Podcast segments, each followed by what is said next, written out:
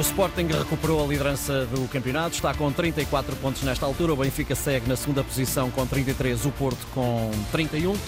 Avançamos agora para o último terço com António Tadeia. António, viva, bom dia.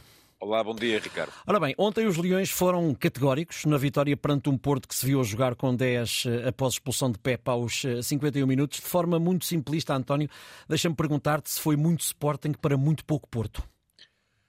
Foi, eu acho que ontem o, o, o, jogo acabou por ser ganho pelo Sporting em todos os parâmetros. Não houve nada que o Porto pudesse puxar a seu favor.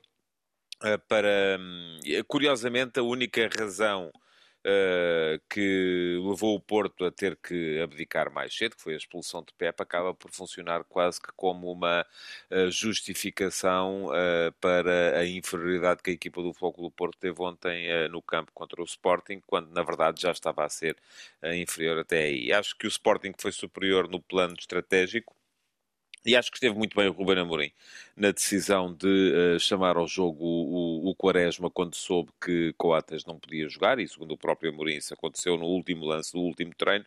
Uh, ele poderia ter que recompor toda a sua linha defensiva, mas isso obrigá-lo-ia muito provavelmente, porque derivando Mateus Reis para o centro da defesa, tinha que entrar Nuno Santos para a ala esquerda, e isso obrigava a que ele não pudesse ter o Jenny Katam como ala direito porque o Sporting geralmente joga só com um ala uh, muito ofensivo, até para transformar o seu uh, 3-4-3 em 4-2-4, uh, eh, e o Ruben Amorim sabia que precisava do Jenny Katam para condicionar a presença do Galeno, que era uma das principais armas do Futebol do Porto. Ora, com o Géni Catamo, o Galeno jogou muito mais baixo no campo uh, e isso permitiu que o Quaresma fizesse uma exibição categórica também.